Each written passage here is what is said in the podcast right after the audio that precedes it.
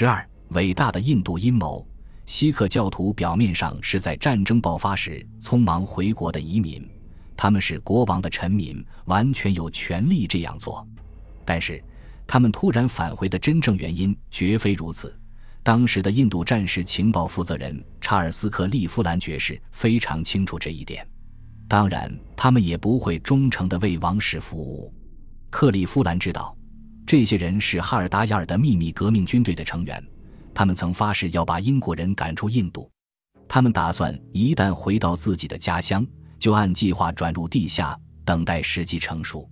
接着，在特定的信号发出后，他们就会出现并上演一场暴力起义，使用走私的德国武器打英国人一个措手不及。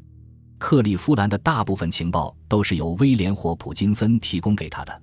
霍普金森是一名前印度警官。曾被派往加利福尼亚渗透进运动的总部，但是，一名锡克教极端分子发现了霍普金森的真实身份，并且把他枪杀了。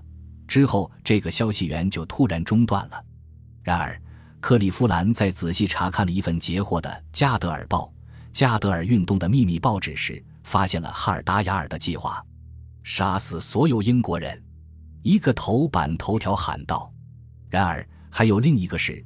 招募、传播革命的英勇战士，薪水、死亡、奖励、牺牲、战场、印度。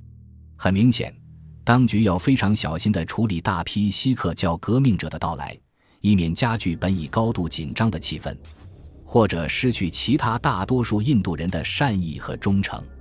因此，一项新的紧急法令被迅速通过，赋予了政府特殊的战时权利。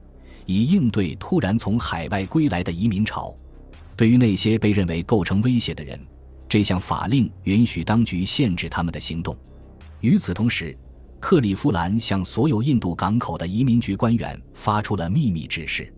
他警告说，每一个从美国或加拿大回来的印度人，无论是劳工、技工还是学生，都必须被视为可能的积极革命者，或者至少是革命党的支持者。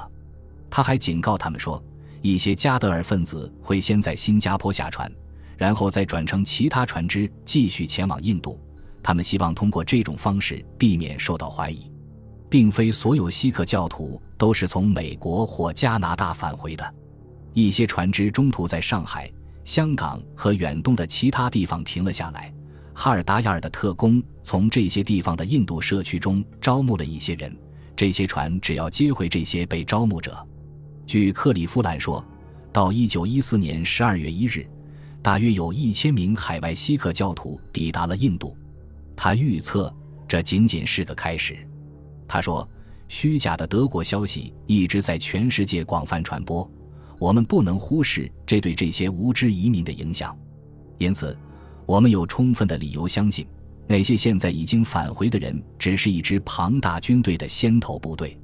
事实证明，他是对的。”在接下来的几个月里，大约有八千名锡克教徒从海外返回印度，并且前往他们在旁遮普的家乡。锡克教徒从一开始就对这项事业非常热情，因此他们很难藏得住自己的意图。早在八月七日，太平洋沿岸的一家美国报纸发表了一篇报道，标题是“印度人回家参加革命”。该报道称，大量的印度锡克教徒正要从旧金山起航驶往印度。据说，在旧金山有一艘船被租来援助即将在印度爆发的革命。这是英国忙于欧洲战争的结果。克利夫兰收到的另一份报告称，一群锡克教徒这次乘坐了一艘驶往印度的船只，在途经夏威夷时，他们吹嘘说，起义的计划已经准备完毕，起义将在十月发生。锡克教徒在登上自己的船只之前，就分成了多股革命小分队，而且每一个小分队都有自己的领袖。他们被告知，你们的职责是明确的：去印度，然后在印度各地煽动叛乱。你们要掠夺富人，怜悯穷人。只有这样，你们才能赢得世界的共鸣。一旦你们抵达印度，就会有人给你们分发武器。如果你们没拿到武器，就必须去警察局抢劫那里的步枪。加德尔特工在美国获得的武器主要是左轮手枪，这些武器都分发给了锡克教徒，而其他武器则是途中在港口购买的。由于早期就收到了警告，加上霍普金森被杀害前收集到的更详细的情报，当局已经做了周密的准备来迎接锡克教徒的涌入。每一艘船抵达时，乘客们就会发现自己面对的是成队的英国移民局官员，他们不仅谨记克里夫兰的警告。还知道许多加德尔领导人的名字和相貌特征，每一个新抵达的人都接受了面谈，官员们会对他们的危险程度进行判断。那些被判定为严重威胁的人会被立即扣押并拘留候审。在八千名返回的锡克教徒中，大约有四百名被关押起来。那些被认为危险程度不那么高但仍需要密切监视的人，被命令限制在他们自己的村庄活动。村长和当地警察要负责确保他们遵守命令。大约有两千五百人受到了如此严格的限制，其余的人在被告诫要注意保持行为举止良好后，就可以回自己村庄了。当地政府会被告知他们的出现，并且监视他们。虽然有这些精密的筛选程序，但是一些最危险的革命者还是设法逃脱了侦查。有些人甚至在这些程序建立之前就已经回家了。他们立即开始接触锡克教徒团体中的不满分子，以及在印度其他地方的革命者。一波持续数月的暴力浪潮现在笼罩着旁遮普，接连发生了一系列爆炸事件。官员迈克尔·奥德怀尔爵士后来写道：“在整个旁遮普，警察都在被杀害，忠诚的公民，尤其是那些被认为协助当局的锡克教徒，都被击毙或者被炸弹炸死。”革命者通过武装抢劫来为革命事业筹集资金，他们通常选择那些印度富人的住宅和企业。秘密制造炸弹的工厂也开设起来了。他们还持续努力争取在印度军队中服役的锡克教士兵。奥德怀尔说，在有些时候，他们的努力取得了成功。革命者最头疼的问题是极度缺乏武器。他们之前一直被告知有充足的武器在等待着他们的到来，对此他们早已信以为真。虽然许多锡克教徒相信德国人已经答应提供武器给他们，但没有人真正知道这些武器将从哪里来。的确有一些证据表明柏林可能打算这样做，因为大量的武器和弹药被发现装上了一艘将开往东方的德国船只。战争爆发后。意大利当局将这艘船扣押了。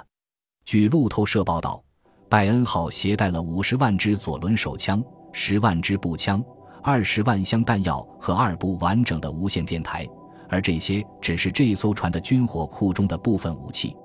这些武器中手枪的比例非常高，因此在印度的英国军事专家想到，这些武器不是要送往常规部队的，而是要用于发动某种重大的革命运动。